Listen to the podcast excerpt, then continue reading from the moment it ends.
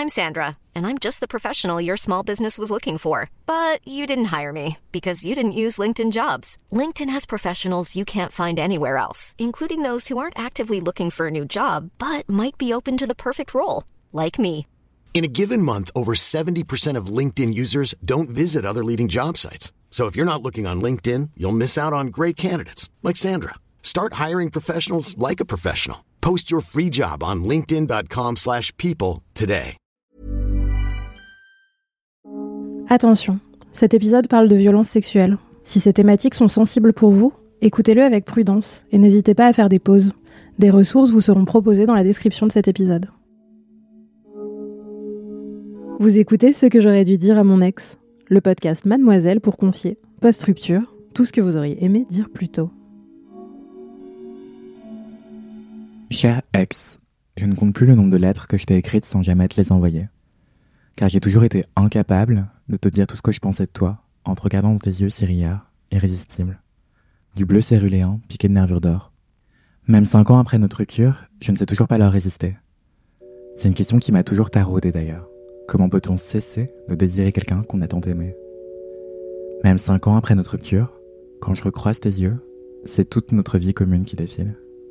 De notre première rencontre, au centre Pompidou, devant les cercles électriques de Sonia et Robert Delaunay, tu m'as tout de suite donné le vertige.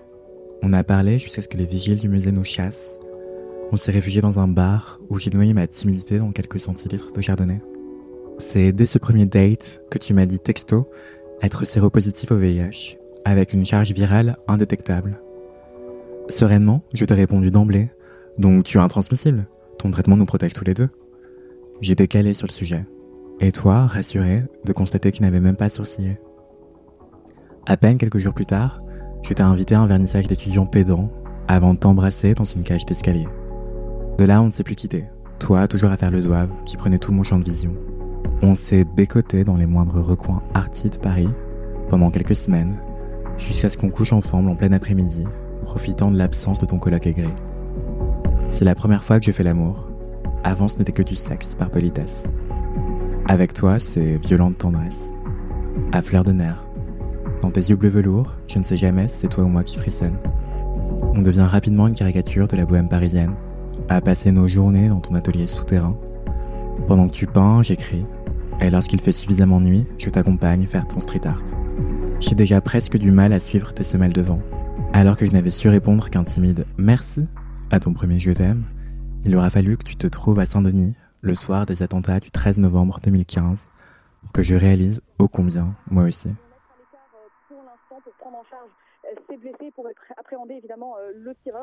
Après ce vendredi noir de sang, on a passé un week-end enfermé au seuil de l'horreur, dans une capitale en deuil, le cœur au bord des lèvres. Les semaines s'enchaînent ensuite, et je reste inquiet, toujours plus émotif, et tu me répètes régulièrement d'arrêter de pleurer pour rien. Mais c'est un tout autre spectre que celui des attentats qui me taraude alors. Je commence enfin à ouvrir les yeux sur ta consommation d'alcool et de drogue.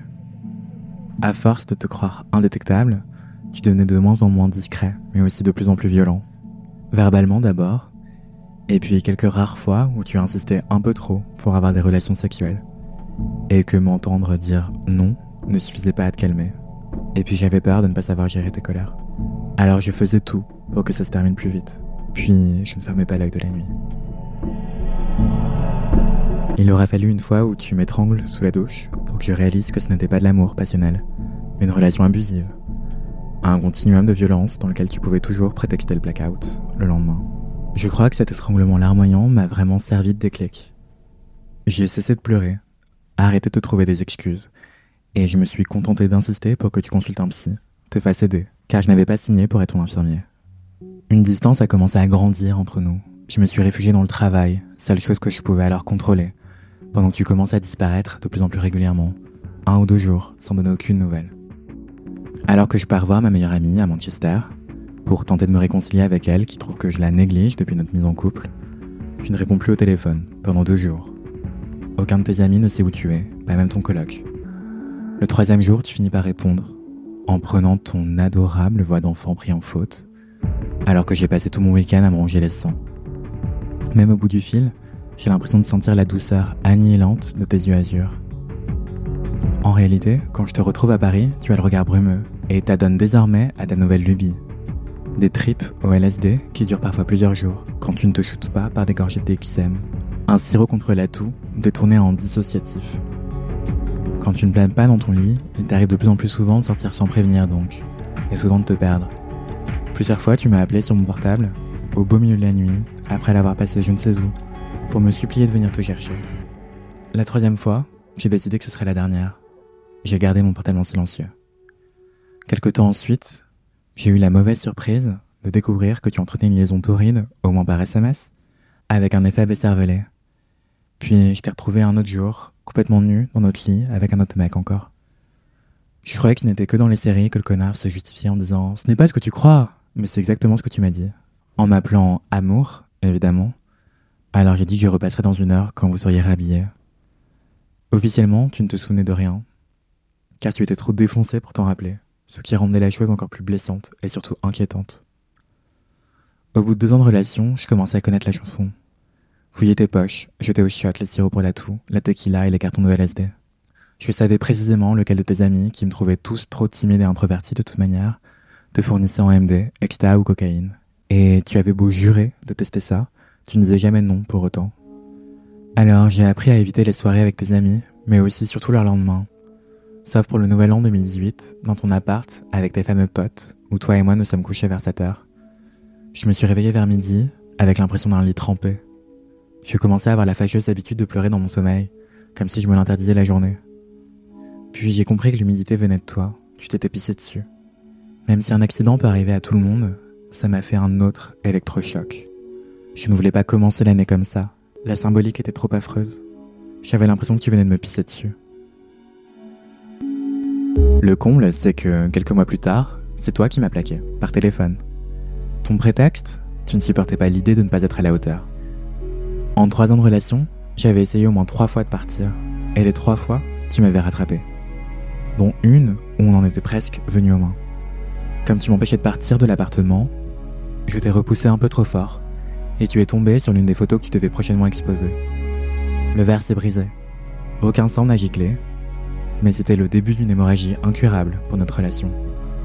Alors quand cette fois tu m'as largué par téléphone, j'ai juste dit d'accord, en pleurant, sachant pertinemment que c'était la chose la plus constructive à faire.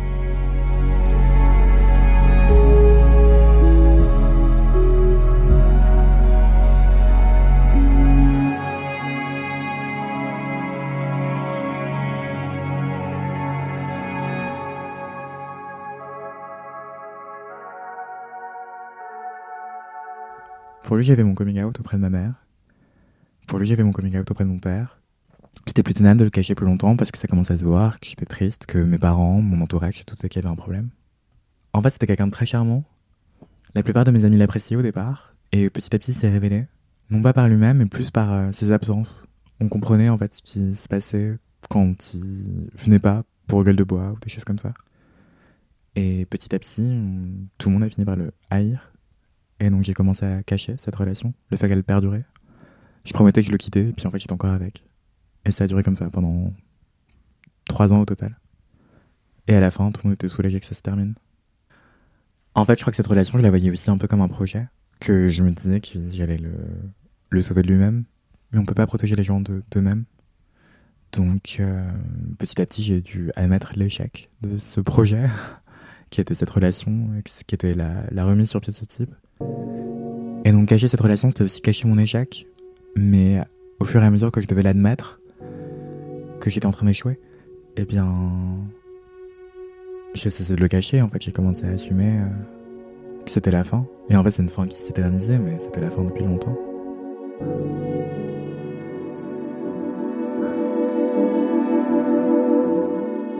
Toute l'ironie de notre histoire, c'est que suite à notre rupture, tu t'es recasé tout de suite avec une meuf qui était une espèce de sosie de moi.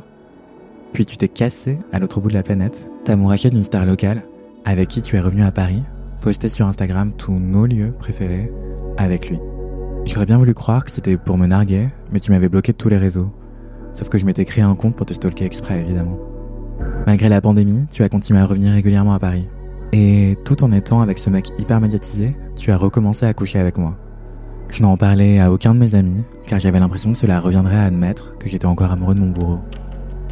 Mais avec du recul, je ne regrette absolument rien de cette relation, ni même sa fin. Notre rupture a le mérite de contribuer à te donner envie de consulter. T'es enfin allé voir des spécialistes de la santé mentale et des addictions. Toi qui ne me trouvais jamais crédible quand je te parlais de l'importance de l'amour propre, tu l'as enfin comprise, une fois qu'il a cessé d'être ton infirmier. C'est ce que j'étais moi-même malade aussi. J'étais addict aux soins de toi. Et j'ai eu énormément de mal à couper le cordon. Tu avais beau être plus âgé, et me donnait parfois l'impression de m'infantiliser, en réalité, je venais souvent à ta rescousse, physiquement et même financièrement. J'aimais tellement te cajoler que parmi les moments préférés de notre relation, ce qui me manque peut-être le plus, c'était de t'étaler du Vicks Vaporub sur le torse quand tu étais enrhumé, ou quand tu acceptais de me servir de cobaye pour tester de nouveaux produits dans la salle de bain. Au fond, ton comportement autodestructeur m'a tellement fait de mal que tu m'as appris malgré toi l'importance de l'amour propre. Toi comme moi, on étions totalement dépourvus, mais ça ne t'empêchait pas de rayonner à mes yeux. Et ça me crevait le cœur de te savoir si plein de haine de toi-même, alors que j'aurais pu donner tous mes organes pour que tu t'aimes. C'était tellement puissant et viscéral qu'à notre rupture, je me suis dit que je devrais me vouer à moi-même cet amour. Malgré toi, cher premier amour, tu m'as aidé à cesser de chercher une estime dans le reflet d'un miroir teinté de honte et dans les validations extérieures. J'ai appris grâce à toi l'importance de la puiser en moi, de la cultiver même. Dans l'épilogue de son essai A Burst of Light, Audrey Lorde écrit d'ailleurs Prendre soin de moi ne tient pas de l'indulgence égocentrique, mais de l'autopréservation. Et c'est un acte de combat politique. En tant que femme noire, lesbienne, aux États-Unis, elle résume ainsi une intuition développée par de nombreuses personnes minorisées dont je fais partie. Combien le racisme systémique, mais aussi l'homophobie et d'autres oppressions structurelles compliquent l'amour propre.